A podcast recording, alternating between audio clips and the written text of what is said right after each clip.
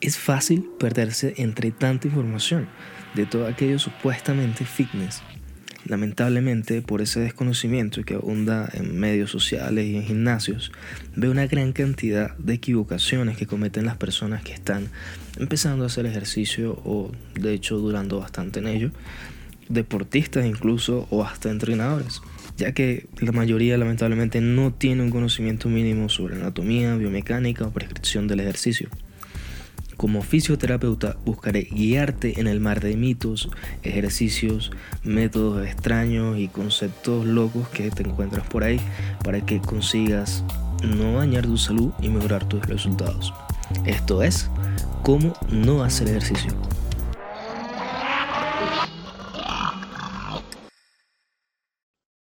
Hey, ¿qué tal? ¿Cómo estás? Espero que muy bien. Esta semana tenemos tres invitados especiales desde La Coruña, desde España, Galicia. Son del grupo de investigación de Performance and Health Group y además están investigando o han investigado el método Cluster. Entonces, nada, les doy paso de una vez para que cada uno se, se presente. Hola, mi nombre es Jessica, soy Jessica Rial y como bien dijo Francisco, pues nosotros eh, somos investigadores en la Universidad de La Coruña. Yo soy doctora en Ciencias del Deporte desde, desde el año pasado y nos dedicamos sobre todo a investigar sobre el cluster training y mi enfoque de investigación estuvo eh, buscando los cambios en el perfil de fuerza-velocidad eh, muscular y en los cambios cardiovasculares eh, crónicos después de un entrenamiento de fuerza que sobre todo pues, se diferenciaba en la configuración de la serie.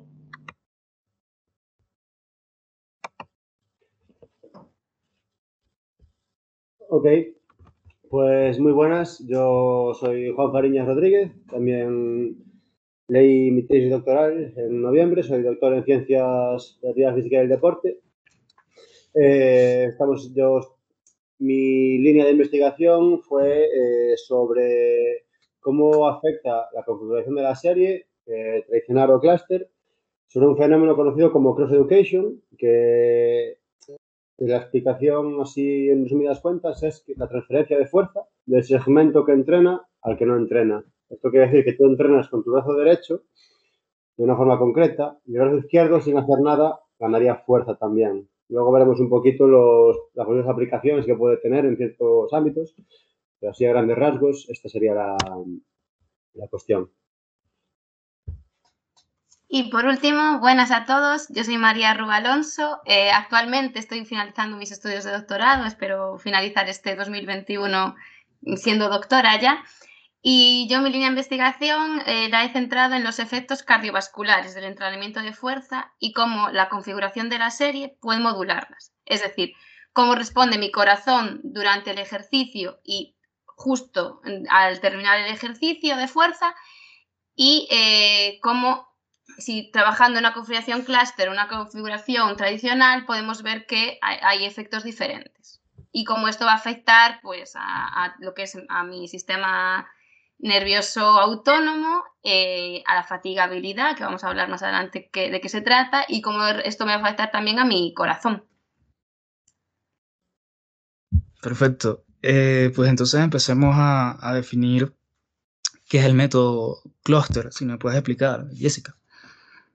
Pues a ver, yo creo que, ya lo hemos hablado, que es un método que probablemente se utilizó mucho en el pasado, pero nadie le ponía nombre. Y después fue al final eh, eh, un australiano, que si queréis conocer más sobre este método podéis apuntarlo, que es Gregory Huff, que en el año 2008 pues él ya empezó a, acuñarlo en los papers, ¿no? en los artículos científicos como método cluster. Y que simplemente pues consiste en manipular una variable del entrenamiento que se llama configuración de la serie. Entonces, yo por ejemplo tengo una serie de 4 por 10 repeticiones, imaginaros, pues lo que hace el entrenamiento clúster es simplemente fraccionar eh, las repeticiones de una manera diferente. Lo que se hacen es formar pues, los pequeños clústeres o grupos de repeticiones de diferente manera. Normalmente suelen ser series pequeñitas de hasta 5 o 6 repeticiones como mucho.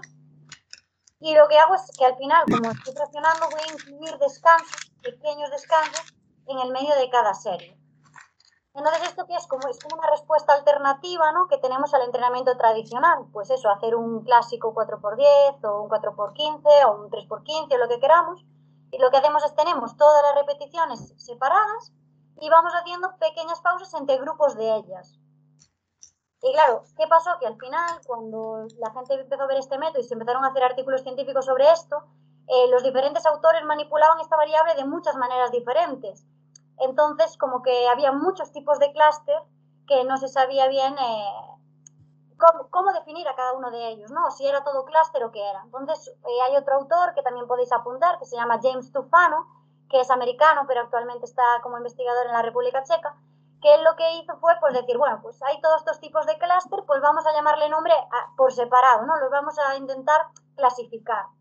Y bueno, a grandes rasgos, por, por deciros dos de ellos, que son los más clásicos, pues hay uno que es el método clúster más clásico, que lo que hace es añadir recuperación adicional. Es decir, yo, por ejemplo, tengo un 4x10 recuperando dos minutos, pues si después yo lo que quiero hacer es fraccionar esas series de 10 en series de 5, lo que hago es añadir recuperación adicional de, después de cada 5, ¿no? Aparte de recuperar después de las 10, pues después de las 5 también recuperaría. Y esa recuperación adicional, pues bueno, pues me permite, como lo vamos a ver después, tener una respuesta fisiológica y diferente, ¿no? Y otro tipo de clúster, que es el que más usamos nosotros, pues es el método de la redistribución del tiempo, de del tiempo de recuperación. Simplemente, pues si una persona eh, recupera, pues eh, si hace 4 por 8 recuperando un minuto, eh, recuperando 5 minutos, perdón, pues ahora, por ejemplo, hacemos un 16 por 2 y vamos a distribuir el tiempo de cada dos. Entonces, cada dos minutos recuperaría uno. Cada dos series, perdón, recuperaría uno, cada dos repes. Entonces, voy distribuyendo el tiempo. De esa manera, los dos grupos entrenarían con el mismo volumen y descansarían igual y lo único que manipulé pues es cómo organizo esa, esa distribución de la recuperación. Y, y más o menos es, es, eso, es algo que yo creo que seguramente se hizo antes, pero ahora está mucho más estudiado. Hay ya, ahora por ejemplo, yo luego ya María os dirá, ya hay ahora ya series que ya dices, pues tiene que ser la serie hasta este número de repeticiones para que no sea demasiado fatigante o demasiado estresante. Y ya es luego buscar la clave. Pero más o menos sería eso. Podríamos decir Mm, de alguna forma que es básicamente el mismo volumen, es decir, la misma carga del ejercicio, pero más fraccionada. Sí. ¿Sí? Perfecto. Entonces, ya hablando un poquito de lo que me estabas mencionando de la, de la fisiología, Jessica, eh, hay, digamos, desde tu punto de, de, investigación, efectos fisiológicos, efectos en el cuerpo diferentes a los métodos más tradicionales. Pues, a ver, yo por ejemplo me di eh, eh, antes, durante y después eh, el lactato, ¿no? ese producto de, desecho que se produce, que produce al final un entrenamiento muy estresante, ¿no? Entonces el lactato, pues basal, pues todos, todos mis participantes en el estudio pues tenían en torno a 2 milimoles de lactato, es lo que se suele tener. Luego medíamos al, al terminar el entrenamiento. Lo que sucedía con el entrenamiento, que la, gente que realizaba un entrenamiento clúster, es que aquellos, esos pequeños periodos de descanso más frecuentes, lo que hacían era remover el lactato, ser capaz de tamponar ese lactato y volverlo a valores normales, de manera que nunca había una pendiente de lactato elevada en la que al final se acababa en un punto alto, sino que el lactato era ondulante durante todo el entreno y cuando yo terminaba, pues los valores eran muy similares al principio pues igual empezaban con 2 y acababan con 3, 4, 5, alguno igual con 6 milimoles de lactato, pero no era tan exagerada, ¿no?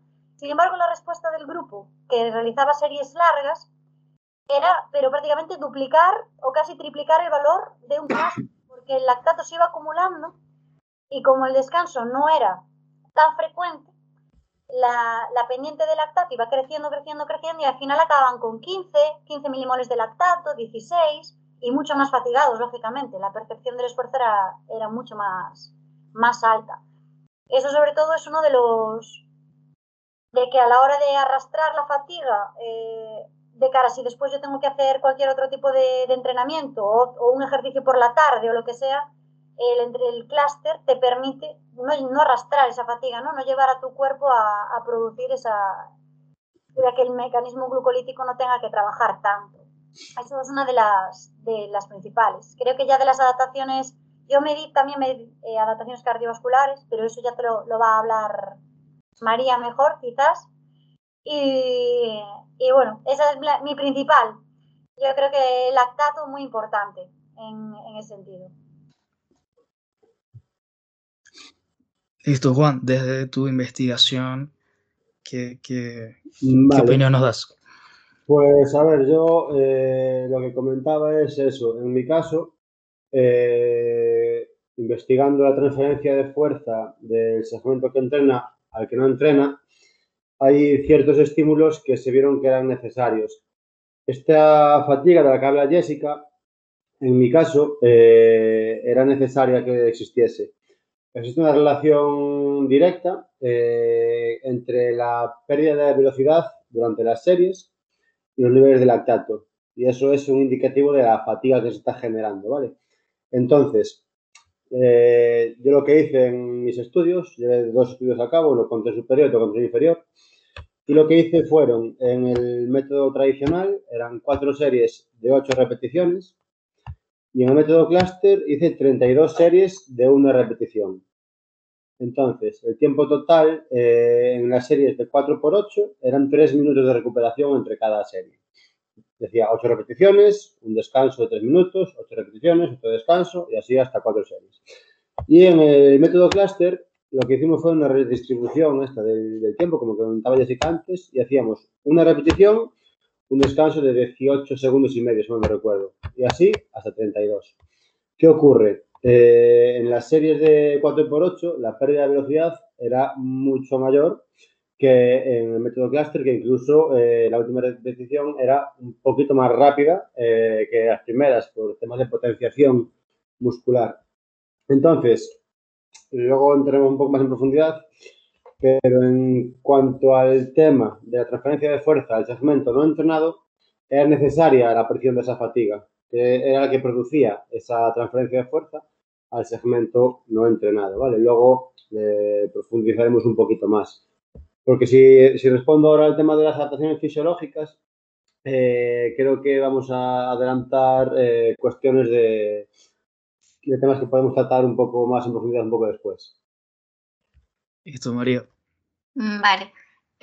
por mi parte, añadir a lo que han comentado mis compañeros, el trabajo clúster eh, lo que nos permite a nivel fisiológico, a final de cuentas, es reducir la fatiga que produce nuestro sistema.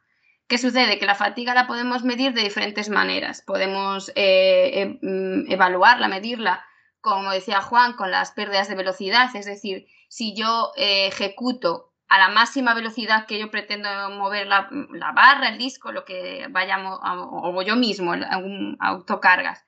Si yo me fatigo, cuanto más me fatigue, más lento me voy a mover, ¿no? Imaginamos, nos ponemos una, eh, una barra encima de los hombros para hacer eh, una sentadilla. Si yo estoy, no estoy fatigado, yo voy a moverme con mi máxima velocidad y va a ser muy rápido. Sin embargo, si yo esto lo hago muchas veces y acumulo muchas repeticiones, eh, la última repetición no la voy a hacer tan rápida, ¿no? Pues una forma de medir eh, la, fatiga, la fatigabilidad, sería con esto, con la, pérdida de velocidad. Otra forma de medirlo, como indicaba Jessica, eh, el lactato. Cuanto más lactato acumulamos, esto se asocia a, mayor fatiga. Y otra forma que se puede, con la que se puede evaluar la fatiga sería a nivel cardiovascular.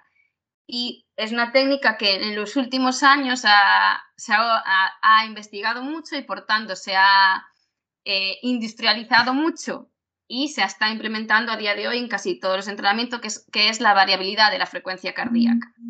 ¿Qué es esto? Es básicamente eh, la, la, varianza que puede presentar en los latidos de nuestro corazón. Hoy en día casi todo el mundo tiene un reloj de estos inteligentes, ¿no? Y nos mide latido a latido la frecuencia cardíaca y nos, dan, nos puede reportar esos valores, ¿no? Esa, esa variabilidad de la frecuencia cardíaca se asocia eh, una reducción de la variabilidad de la frecuencia cardíaca en reposo, es decir, si yo me evalúo ahora mismo eh, estirado en cama o sentado la variabilidad de la frecuencia cardíaca, si yo doy un valor bajo, con respecto a mi edad, eh, sexo y nivel de condición física. Si yo tengo unos valores por debajo de la media, esto se asocia normalmente a, un problema cardiovascular o a un problema endocrino, es decir, se asocia a la enfermedad, a una disfunción ¿no? de nuestro organismo. ¿Qué sucede? Que esto si lo evalúo tras el ejercicio no, eh, no va a ser un indicador de enfermedad, sino de estrés. Es decir, yo después de hacer un ejercicio estoy estresando a mi cuerpo y yo pierdo esa variabilidad de la frecuencia cardíaca. Y lo que se ha visto es que el clúster tiene una menor pérdida de variabilidad de la frecuencia cardíaca, es decir, me fatiga menos. Y además, otra cosa que se ha comprobado, y en esto va mucho en línea con lo que comentaba Jessica, de que esto se lleva haciendo mucho tiempo y se lleva investigando mucho tiempo, pero no se le había puesto un nombre, no se le había puesto la etiqueta, es que lo que se ha visto es que si yo, en lugar de trabajar eh, mucha intensidad con poca, eh, perdón, si yo en lugar de trabajar baja intensidad y mucho volumen, trabajo con una intensidad más alta y eh, series de repeticiones más pequeñas, consigo un menor estrés agudo a nivel cardiovascular. Es decir, mi frecuencia cardíaca y mi tensión arterial va a subir menos y por tanto va a tener un estrés menor a mi cuerpo. Y otra cosa importante, vamos a tener una percepción subjetiva de esfuerzo, la escala de Borg, esta que se suele ver en muchos gimnasios, eh, más reducida. ¿Por qué? Porque al final estoy fatigando menos al cuerpo, estoy estresando menos al cuerpo, pero teniendo los mismos beneficios normalmente que con un entrenamiento tradicional. Ok, entonces en cuanto, digamos, al concepto de variabilidad, ¿te refieres básicamente a los cambios bruscos de, de frecuencia cardíaca?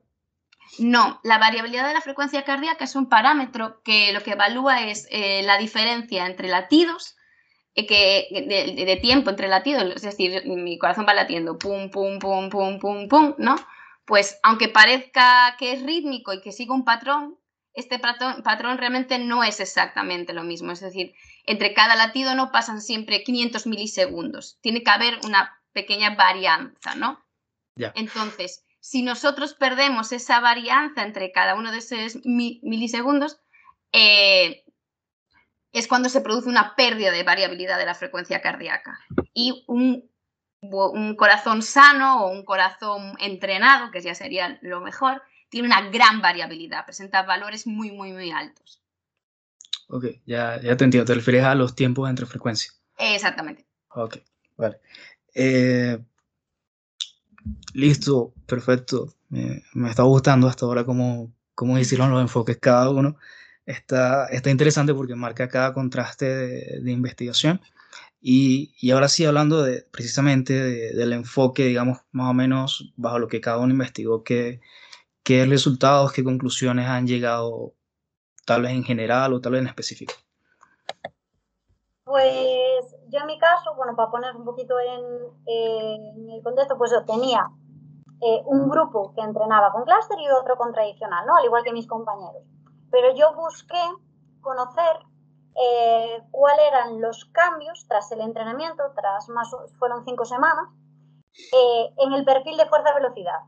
¿Qué, ¿Qué, es el perfil fuerza-velocidad? Pues es como tu carnet de identidad de, para el ejercicio que eliges la musculatura que actúa en un ejercicio, pues eh, sigue un patrón de fuerza y de velocidad eh, único para cada persona. Entonces, tú eh, cuando realizas una carga baja, pues la mueves a una velocidad alta. Y a medida que la carga sube, pues tu velocidad disminuye. Dependiendo cómo sea tu carne de identidad, pues tu velocidad caerá en picado cuando la carga suba, pues se mantendrá más. Por tanto, tendrás una pendiente pues más pronunciada o menos pronunciada. Eso depende de cada persona. Las personas que tienen un patrón muy orientado a la velocidad, pues son personas que mueven las cargas, cada, cada carga, pues muy rápido, ¿no? Por tanto, pues probablemente tengan una pendiente un poquito más aplanada. Y las personas que tienen un perfil muy orientado a la velocidad, pues son, tienen pendientes pues muy pronunciadas, porque llegan a fuerzas muy altas, y lógicamente esas fuerzas tan altas no se pueden mover tan rápido. Tienen una, pues, una fuerza isométrica y demás eh, muy elevado. Entonces, ¿yo qué evalué? Pues personas que tenían un perfil muy parecido al inicio, perfiles que eran eh, prácticamente significativos, o sea, que eran iguales, cómo evolucionaban después del entreno, ¿no? Eh, siguiendo una planificación clúster o una tradicional. Nosotros igualamos todo, exactamente todo, menos eh, la configuración de la serie. O sea, todos entrenaban con el mismo volumen, la misma frecuencia semanal, los mismos ejercicios. Y lo que hacía, único que hacíamos era que unos entrenaban con series de 8 y otros con series de 2. Y organizábamos la recuperación. ¿Qué sucedió? Yo hice eh, press banca y squat pero luego hacía más ejercicios durante el entreno, teníamos más ejercicios. Lo que pasa que evalué solo el perfil del, del press banca y del squat.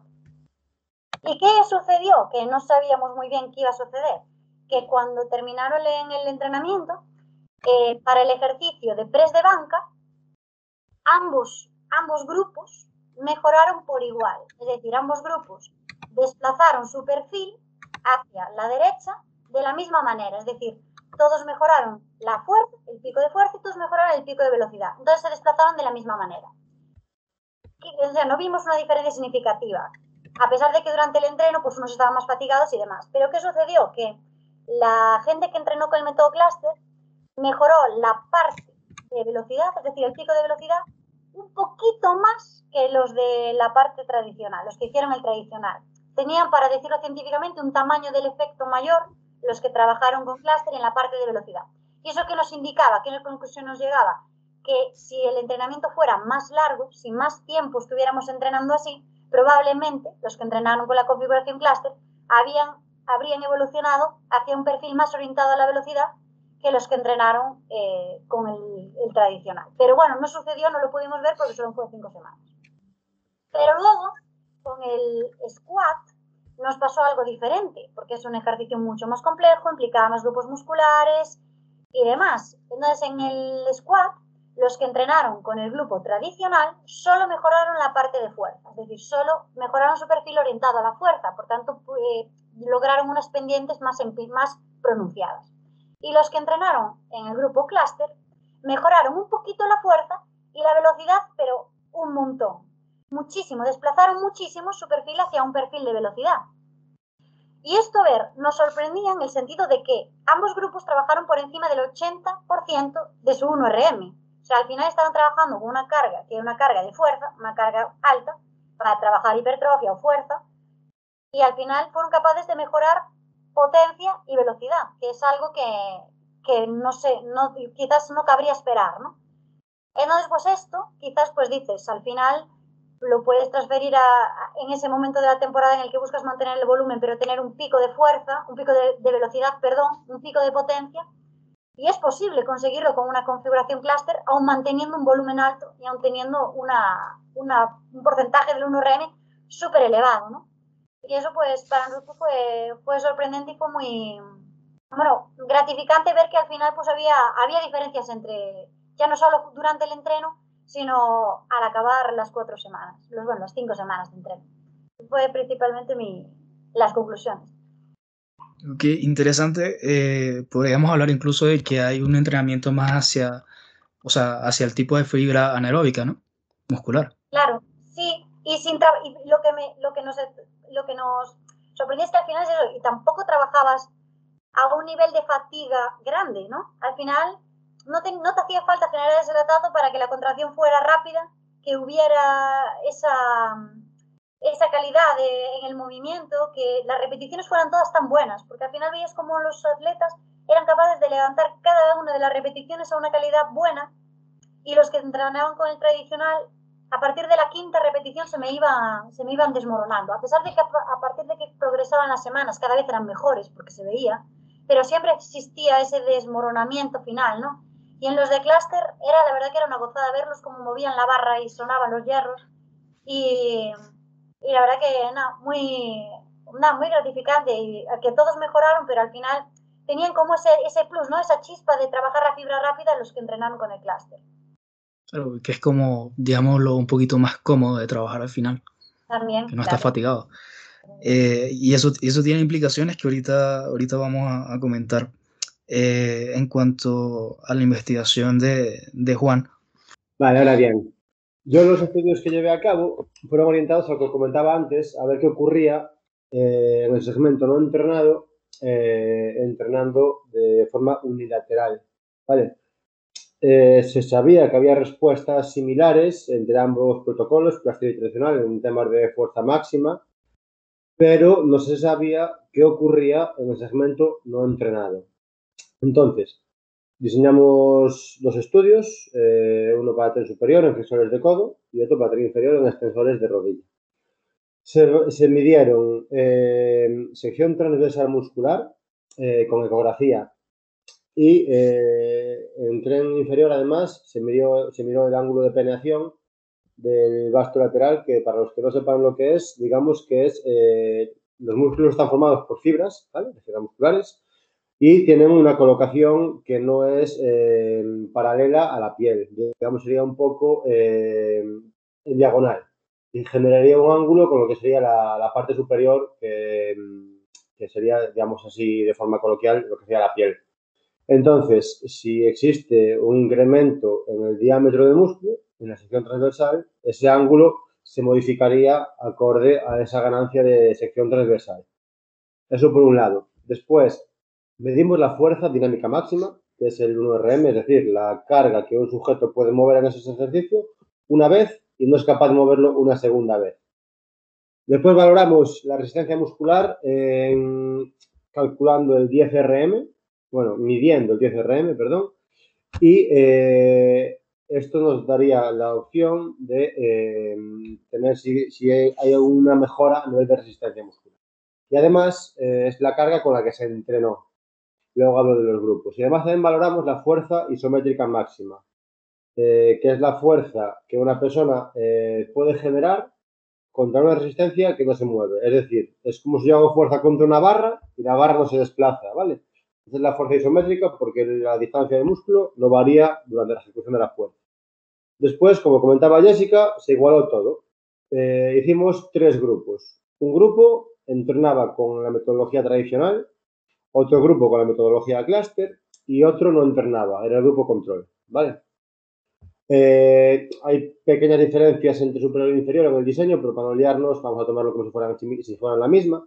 Y hicieron 10 sesiones de entrenamiento durante 5 semanas, dos veces por semana. Y después, eh, al, finalizar la intervención, eh, se valoró otra vez lo mismo que en el pretest. Solo había una diferencia, que eh, la resistencia muscular se ponía a la misma carga que tenían en el pretest y con la que estaban entrenando para ver cuántas repeticiones más eran capaces de hacer al acabar el entrenamiento con esa carga que valoramos previamente.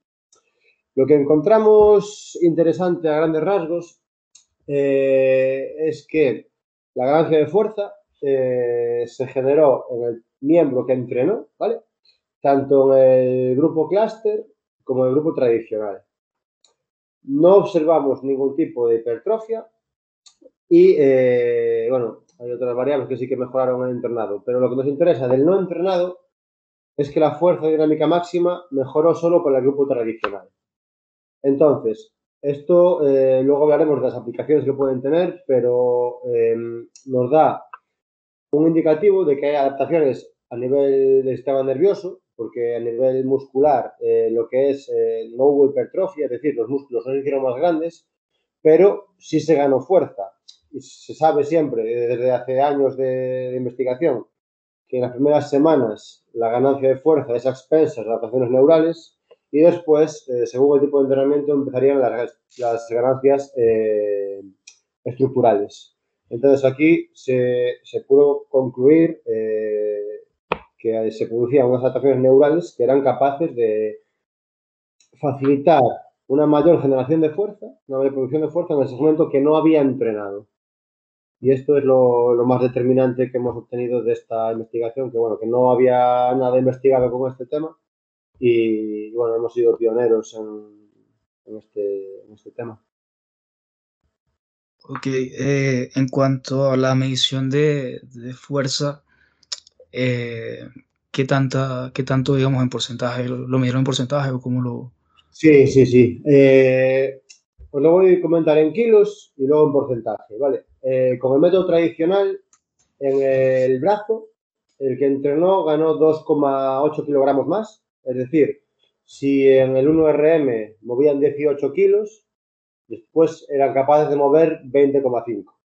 Y el segmento que no entrenó eh, ganó 2,2 kilogramos. Eh, es decir, que si movían 18 en el pretest, en el post-test eran capaces de mover 20,2. Eh, a nivel porcentual, respecto a la fuerza que tenían antes, representa en torno a un 9%, pero en comparación con el incremento del entrenado, es decir, si el entrenado ganó 2,8 y el no entrenado 2,2, es casi un, es un 80% aproximadamente de ganancia. Y en tren inferior es un 67% aproximadamente.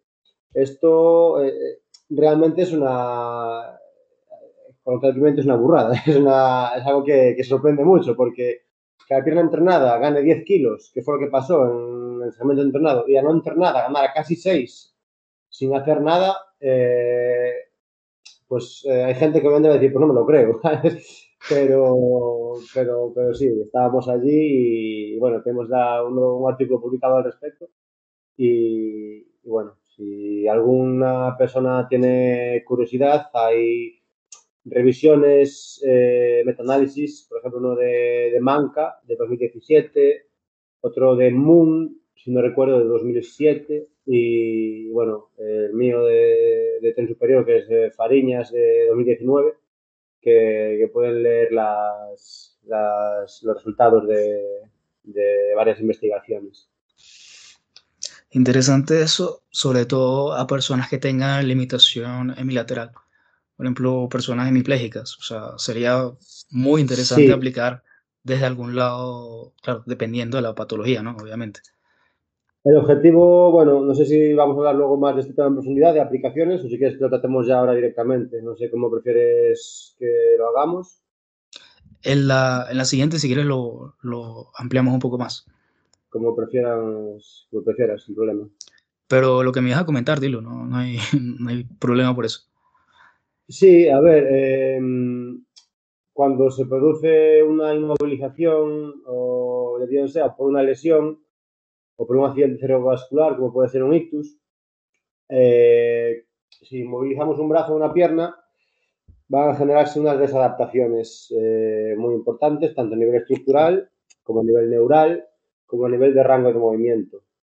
Eh, y sí que está investigado que entrenando el segmento que no se ha lesionado, esa pérdida de masa muscular y de fuerza y de rango de movimiento o no se produce o no es tan brusca la recuperación es más temprana. Hay un artículo que seguramente a gente como, bueno, como tú de, fisioterapia y demás os puede interesar, por un lado que es el de Magnus de 2013, que hace una comparativa entre dos métodos de rehabilitación en personas que tienen una fractura del radio, si mal no recuerdo.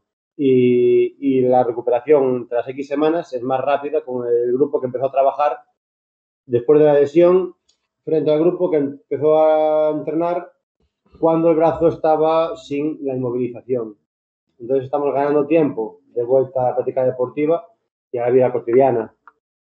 Y hay otro artículo eh, que se llevó a cabo con pacientes con ictus, que cuando se produce un accidente cerebrovascular siempre hay un lado más afectado que el otro.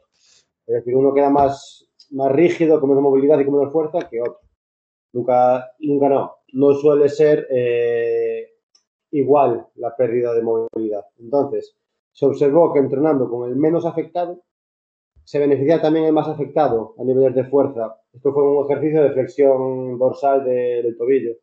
Y, bueno, la verdad es que es, eh, la aplicación que tendría es más en entorno clínico, en entorno eh, de rendimiento, salvo que sea rehabilitación, porque una persona que puede entrenar con un brazo, el estímulo es mucho mayor cuando lo entrenas en ese segmento durante una inmovilización, una lesión una patología o un accidente de esto, pues es bastante interesante.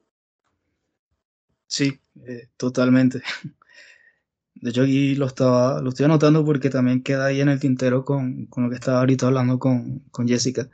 María, eh, cuéntanos. Vale, por mi parte, eh, yo me centro en la parte cardiovascular, ¿no? en las respuestas del corazón.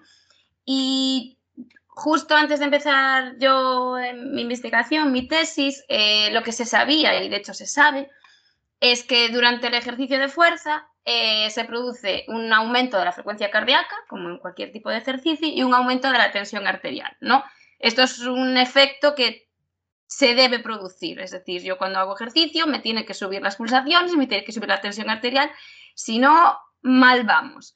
¿Qué sucede? Que en entrenamiento de fuerza, estos picos de tensión arterial, de, eh, los picos que se pueden producir, perdón, de tensión arterial, pueden llegar a ser contraproducentes, porque de hecho hay un estudio de McDougall de 1985 que reportaba en powerlifters, gente que levanta mucho peso, picos de tensión arterial de hasta 350 milímetros de mercurio.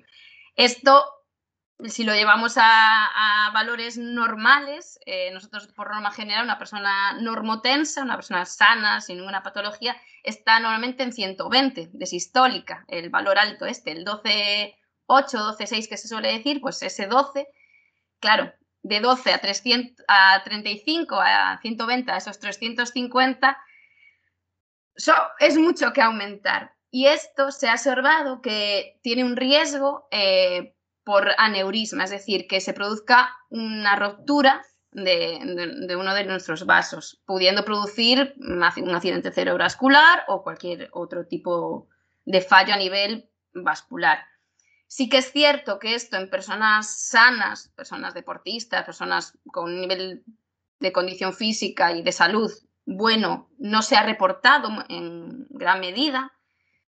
Hay casos, se han visto, pero no, no es algo muy frecuente, pero sí que entraña un riesgo para las personas con riesgo cardiovascular. Es decir, si yo tengo hipertensión, es decir, yo ya tengo unos valores en reposo altos de tensión arterial, si yo hago ejercicio y subo los valores todavía mucho más, tener una respuesta hipertensiva y por lo tanto sufrir un evento cardíaco, me estoy ganando más papeletas, ¿no? Estoy jugándome más a la lotería de que me pueda pasar algo, algo malo siendo siempre el ejercicio necesario y beneficioso para este tipo de, personas, eso es importante. ¿Y qué pasa también? Que tras la realización del ejercicio de fuerza, también sucede con el ejercicio cardiovascular, pero en menor medida, se produce una pérdida de la variabilidad de la frecuencia cardíaca, esa de la que hablábamos antes.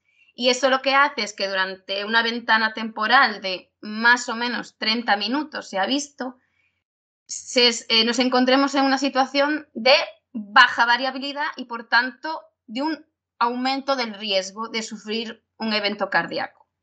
Como sucedía con las aneurismas, con las roturas de aneurisma, perdón, en personas sanas no es excesivamente mm, habitual y sobre todo no entraña un riesgo, pero en personas con una patología cardíaca sí, porque es decir, ya partimos desde una situación de patológica, de, disfunción, si por encima tras hacer ejercicio reducimos eso todavía más, pues lo, que decía antes, estamos sumando papeletas. Entonces, mi tesis y, eh, se basa en saber si con el entrenamiento clúster se puede reducir tanto ese aumento del riesgo durante el ejercicio y ese, aumento del riesgo tras ejercicio. Importante aquí, yo siempre, eh, de hecho, es eh, la frase que introduce mi documento de la tesis. El riesgo eh, no supera el beneficio, es decir, toda persona debe de entrenar y debe entrenar fuerza para estar sana.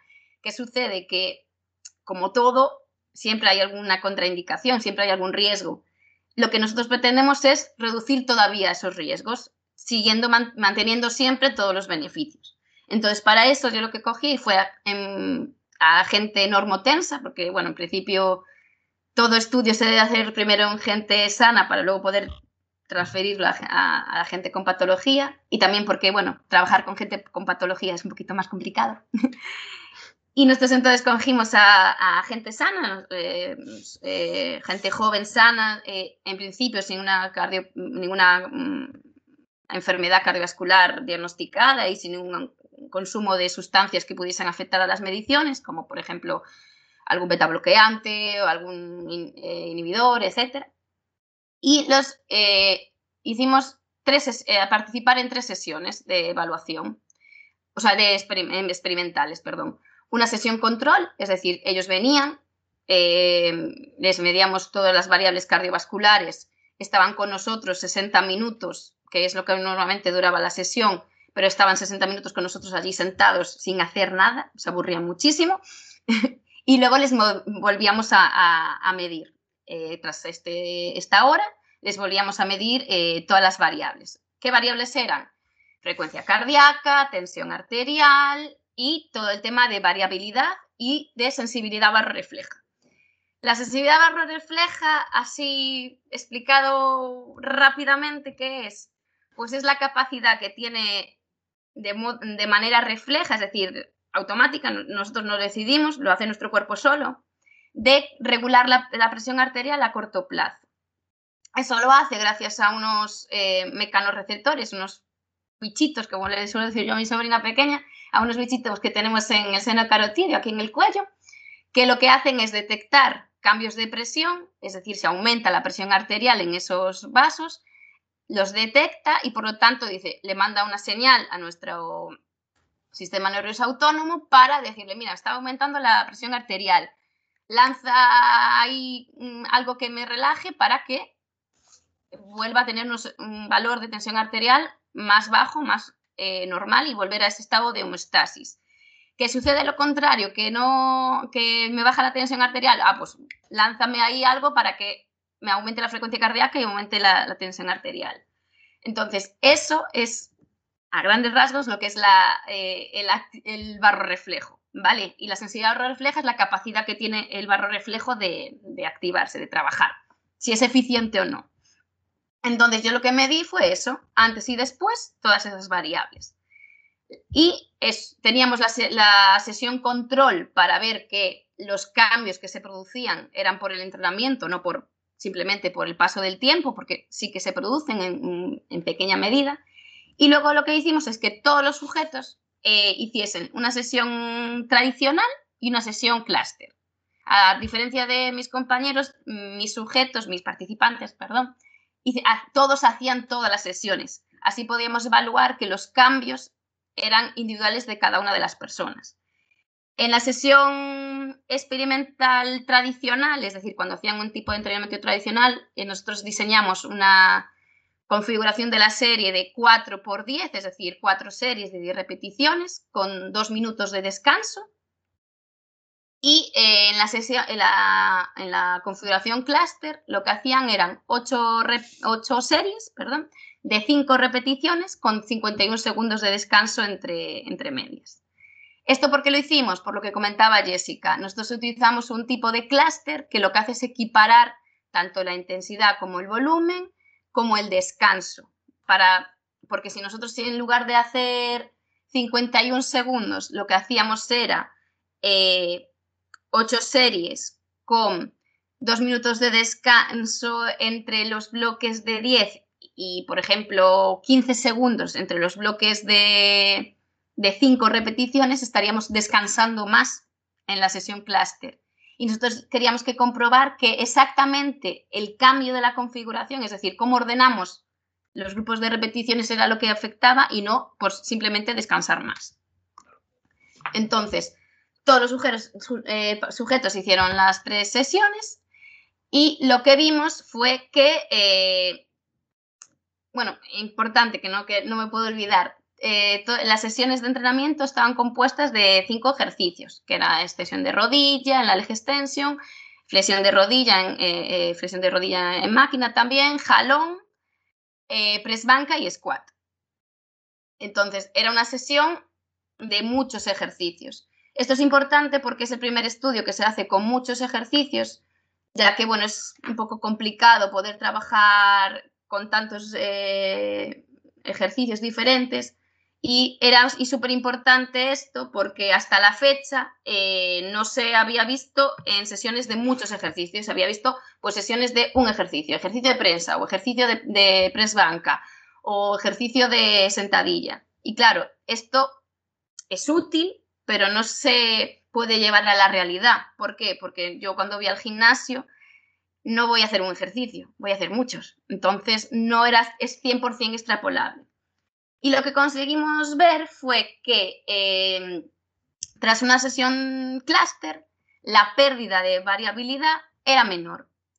se producían menores pérdidas de variabilidad de, la frecuencia cardíaca y menores pérdidas de sensibilidad barro refleja y que por encima se recuperaban antes durante el tiempo. Es decir, si yo tenía una pérdida de variabilidad eh, pequeña, pero por encima, a los 20 minutos ya estaba completamente recuperado. Sin embargo, en la, en la sesión tradicional, las pérdidas eran todavía mayores y por encima hasta los 40 minutos, aún llegando a los 40 minutos, no se había recuperado los valores que teníamos antes del ejercicio.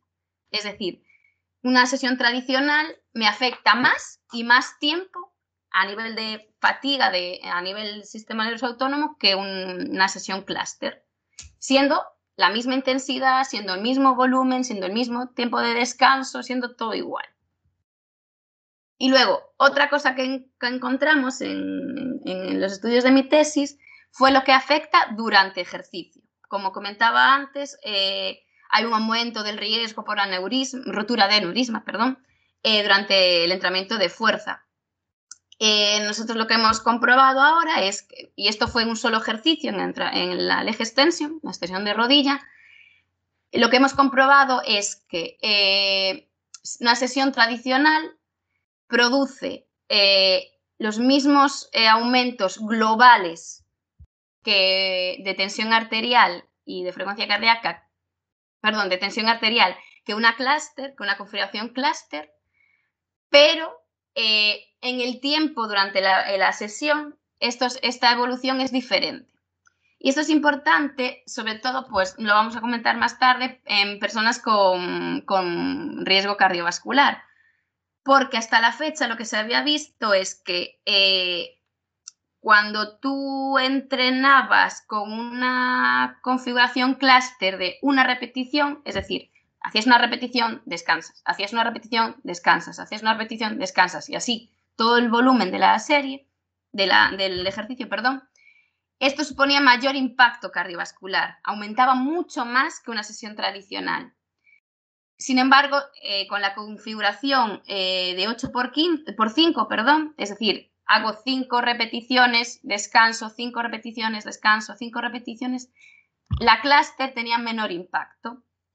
¿Esto qué quiere decir a grandes rasgos? Que si yo quiero reducir durante el ejercicio el impacto en mi corazón y en mi sistema vascular, tengo que hacer series cortas, pero no muy cortas.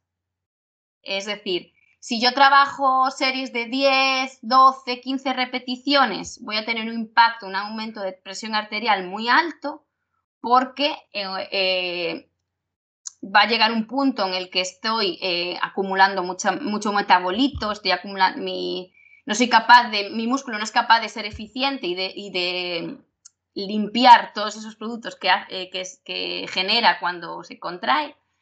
Pero si yo hago eh, series de una o dos repeticiones, eh, tampoco voy a reducir eh, la presión arterial porque es importante esto, cuando yo hago ejercicio de fuerza, yo en las primeras repeticiones no tengo la inercia de mover la barra. Entonces, eso supone para mi sistema un aumento de presión arterial porque ya hago la, la famosa maniobra de Valsalva, esto de contraer y apretar para generar esta fuerza, para ganar estabilidad y eso aumenta mi presión arterial. Entonces, eh, lo que encontramos en, este estudio, que estamos pendientes de publicar, eh, es que estructuras con el 30%, del 30 al 40%, serían las óptimas, las perfectas, por así decirlo, para reducir completamente el riesgo con respecto a otro tipo de configuraciones. Y esto es súper interesante pues con gente con patologías, pero también gente sana, porque bueno, tiene diferentes aplicaciones. Bueno, entonces, eh, digamos, ¿qué poblaciones en general encuentran ustedes para que podría ser más beneficiada por este método? ¿Qué alcances tiene este método? Digamos, como para ir concluyendo cada, cada uno y conversar un poquito más sobre las posibilidades del método clúster. Pues a ver, nosotros sí que sí que vemos que a nivel de, por ejemplo, la percepción del esfuerzo, que, es menor, pero por también todo lo fisiológico que te hemos contado y, bueno, todo lo que interviene durante el ejercicio y a posteriori, pero Sí que creemos que es algo que la gente que se inicia en la práctica deportiva, ¿no? A la hora de, de, intentar pues, captar a gente, ¿no? Como es menos fatigante, pues puede ser una, una, posibilidad para la gente que se inicia. Además, también para, para aprender, pues quizás algunos gestos que no tenemos tan interiorizados y que a la medida que las repeticiones pasan, los vamos a hacer, lo hacemos cada vez de una manera más deficiente, ¿no? Entonces, para, para aprender gestos, para iniciarse en el deporte o para iniciarse en cualquier tipo de actividad física, pues puede tener cabida pues el método cluster. Luego, por ejemplo, eh, yo, por ejemplo, de lo que vi en mi investigación, pues creo que mis resultados son muy válidos para los deportistas en los que fundamentalmente eh, su deporte se basa en la fuerza.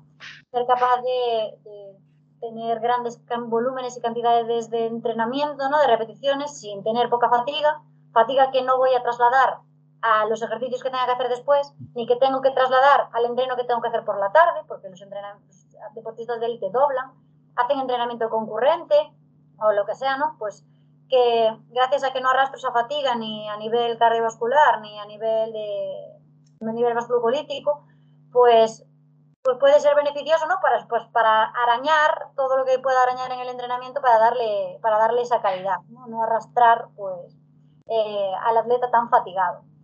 Y, y bueno, y bueno, fundamentalmente, pues lo que, lo que yo he visto, que en el momento en el que quizás yo necesito, por ejemplo, en atletismo, que yo soy el deporte que he practicado toda la vida, cuando yo necesito hacer un pico en invierno, pero luego tengo un pico en verano, ¿no? Es un pico en invierno en el que yo tengo que mantener un volumen de entreno, porque aún me queda toda la temporada de verano, ¿no? Pues, por ejemplo, ser capaz de coger un pico sin perder el volumen, ser capaz de coger esas fibras rápidas, estimularlas y tener un pico de forma sin perder el volumen, puede ser muy interesante eh, el método cluster, de trabajar de cara al pico de forma, quizás en invierno de esa manera, y luego en verano, ya cuando tengo que bajar el volumen, pues ya de otra, de otra manera, pero, pero para hacer un pico temprano, yo creo que es una posibilidad.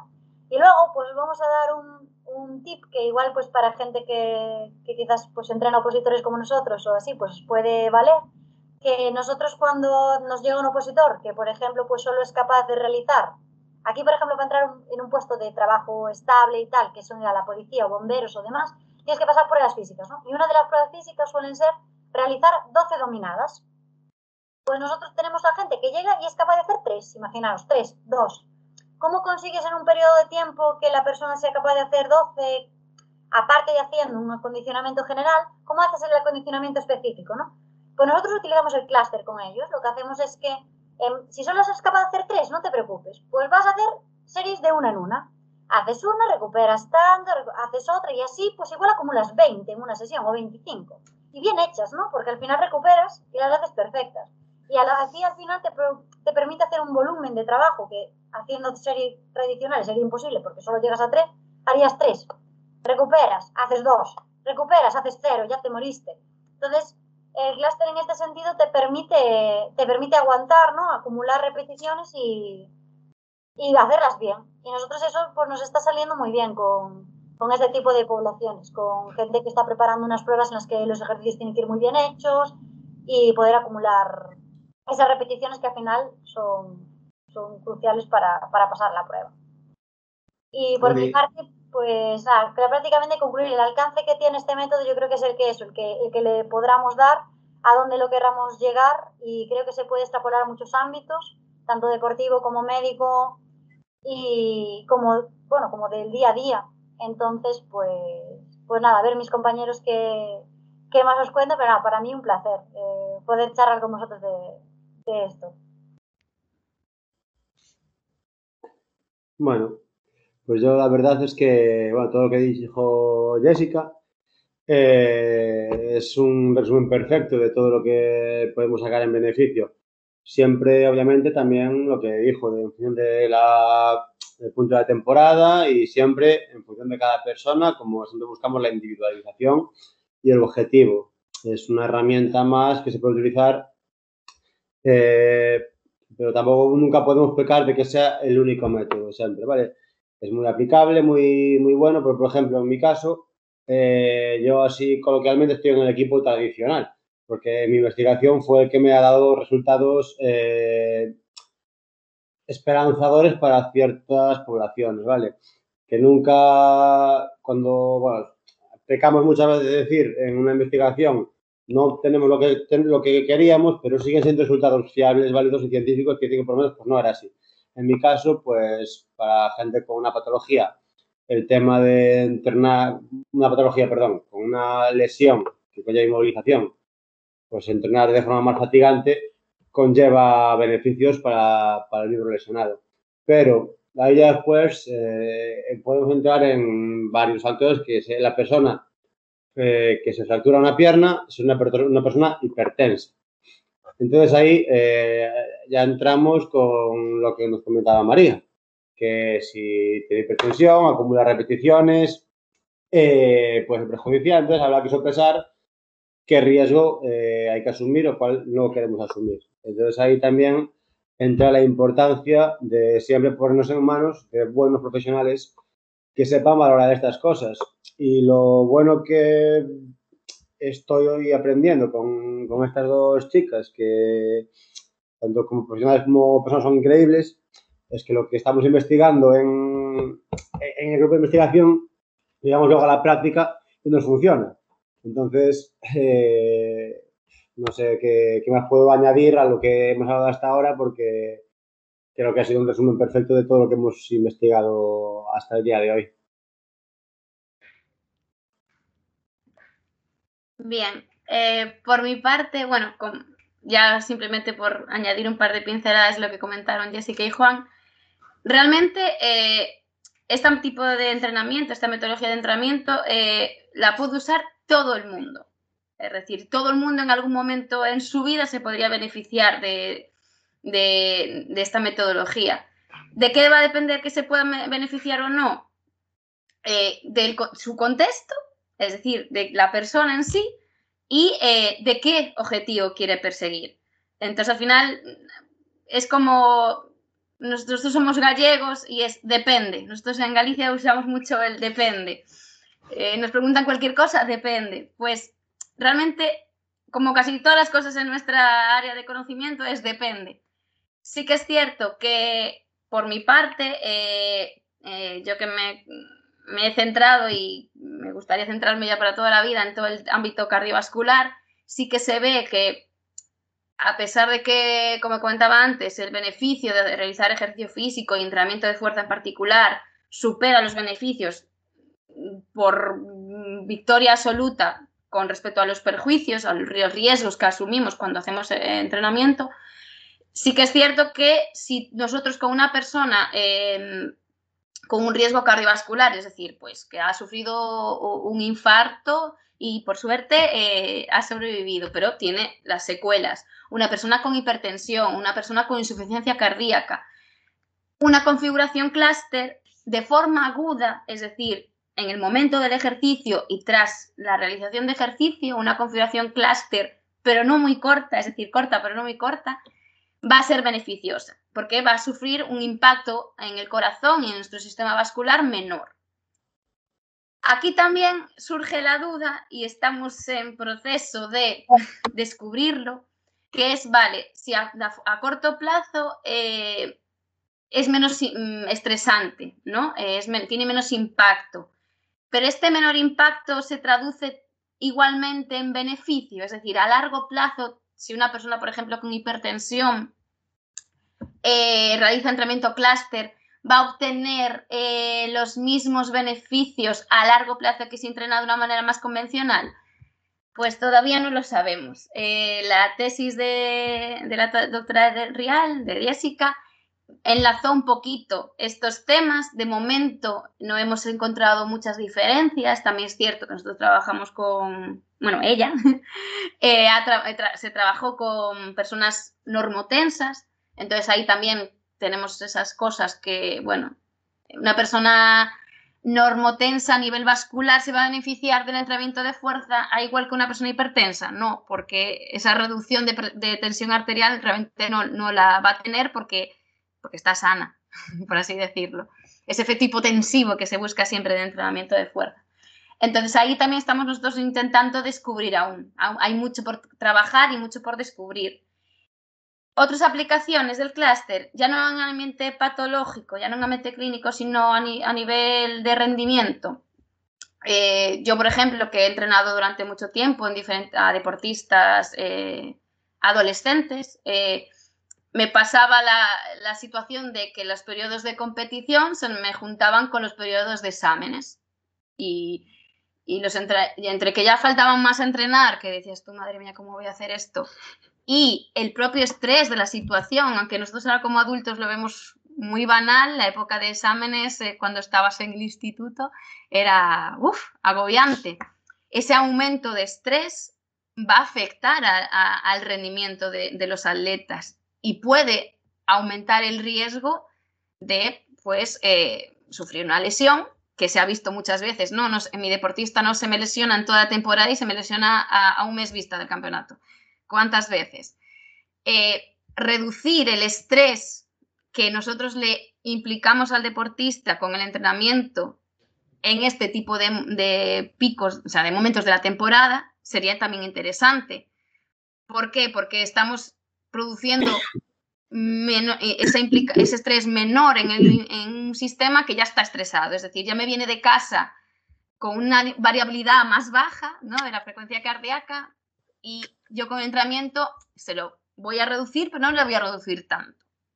Y todo esto va a tener siempre pues implicaciones eso, de menor riesgo de lesión, menor, menor saturación de la persona, por así decirlo, porque nosotros los deportistas los tenemos en, nuestro gimnasio, en nuestra pista, pero luego los mandamos a casa con su día a día.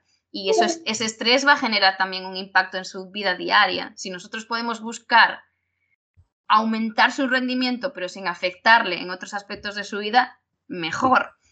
Entonces, este tipo de configuraciones también serían útiles para este, este, este tipo de población. Al final es eso, qué queremos perseguir y, qué queremos conseguir y qué, qué deportista o qué usuario, mm, persona tenemos. Y si queremos simplemente reducir fatiga, eh, reducir impacto a nivel de sensación de esfuerzo o queremos mejorar ciertos aspectos de la fuerza, pues es un método estupendo. Y en personas también con, con hemodinamia inestable, por ejemplo, personas con alta presión intracraneal, personas en, UCI, podría ser muy interesante, muy interesante abordar ese, ese método. Sí, de hecho, eh, bueno, ahora ha aumentado bastante. A mí me aparecen más notificaciones de papers que ya no solo se centran a nivel hemodinámico, a nivel sistémico, sino a nivel eh, cerebrovascular. Y es súper importante porque una de las cosas que puede pasar durante el entrenamiento de fuerza es un ictus. Y, y una persona que ha sufrido un accidente cerebrovascular es más propensa a sufrir otro, otro evento, por desgracia. Entonces, estas estrategias son útiles para reducir el riesgo. Al final, yo siempre digo, son papeletas. Son papeletas que intentamos no, tener. Bueno, muy interesante. Yo creo que yo no pude haber concluido mejor esto. Ustedes han abarcado prácticamente todo lo posible en cuanto a, sus investigaciones y a, los posibles alcances que esto tiene. Eh, muy agradecido de que hayan aceptado la invitación. Eh, si quiere cada uno dejar algún contacto, Instagram, correo electrónico o lo que sea, ¿puede mencionarlo? Pues, bueno, pues, a ver, eh, yo por si acaso, si tenéis cualquier duda o cualquier consulta, pues mi correo es jessica con j y dos s rialvázquez.gmail.com y, y mi Instagram es eh, Jessica Rial V. Así que, pues nada, cualquier cosa, nosotros encantados, la verdad, de colaborar y de, resolver dudas y de, y de participar en, cosas de, ciencia y en debate que nos, que nos apasiona, porque siempre se aprende y, se comparte. Entonces. Yo, por mi parte, eh, bueno, ha sido un placer, por supuesto, poder compartir esto con, con vosotros y volver, perdón, eh, volver a hablar así, discutiendo con María y con Jessica, que, bueno, tenemos muchas conversaciones. Eh, muchísimas gracias por la invitación que nos habéis hecho y si alguien tiene alguna duda respecto a lo que hemos comentado, sobre todo sobre mi parte y demás, mi contacto es juan.fariñas eh, con nh, f a r i n h a s arroba gmail.com y mi Instagram es j.fariñas, ¿vale? También con nh. porque bueno, aquí tenemos un problema, los, lo que tenemos en, el apellido, eh, en el diccionario eh, informático, no contiene la ñ porque el inglés no tiene esa letra, entonces usa la versión lusa de, esa letra, ¿vale? Entonces, cuando sea Fariñas, eh, es con NH. Cualquier duda, no, no dudéis en, en escribir o, contactar, ¿vale? Bien, y por mi parte, bueno, me sumo a los agradecimientos. Eh, gracias, Francisco, por invitarnos. La verdad, para nosotros siempre es un, gustazo y un placer porque al final nosotros nos dedicamos a, investigar, pero y, somos los que generamos los papers, pero luego muchas veces se critica, ¿no? Este salto que hay que dar entre el paper y, y el uso habitual en las personas normales, que también somos, ¿no? Y cosas como estas pues ayudan mucho y también nos ayudan a nosotros a, bueno, a darle una vuelta a lo que ya tenemos investigado, alguna pregunta o alguna cuestión que hablamos en estos debates hace que se nos salte la chispa. Entonces, nada, eternamente agradecida. Eh, por mi parte, mi contacto por correo sería maria.rua.udc.es y mi Instagram, que lo he tenido que buscar, que no me lo sé, eh, María9RA. Entonces ahí quedan mis contactos. Si alguien tiene alguna duda, alguna inquietud, pues por favor, se lo, más que agradecidos. Listo, muchas gracias. Igual voy a dejar en la descripción del podcast los correos y los Instagram de cada, de cada uno de nosotros, por si pues cada uno lo, lo necesita o lo va a buscar. Eh, nada, espero que te cuides mucho. Muchas gracias. Espero que esto te haya sido muy útil. Si te ha sido útil, eh, nos puedes seguir a todos, ¿por qué no? Y, y nos veremos la próxima semana. Chao, cuídate.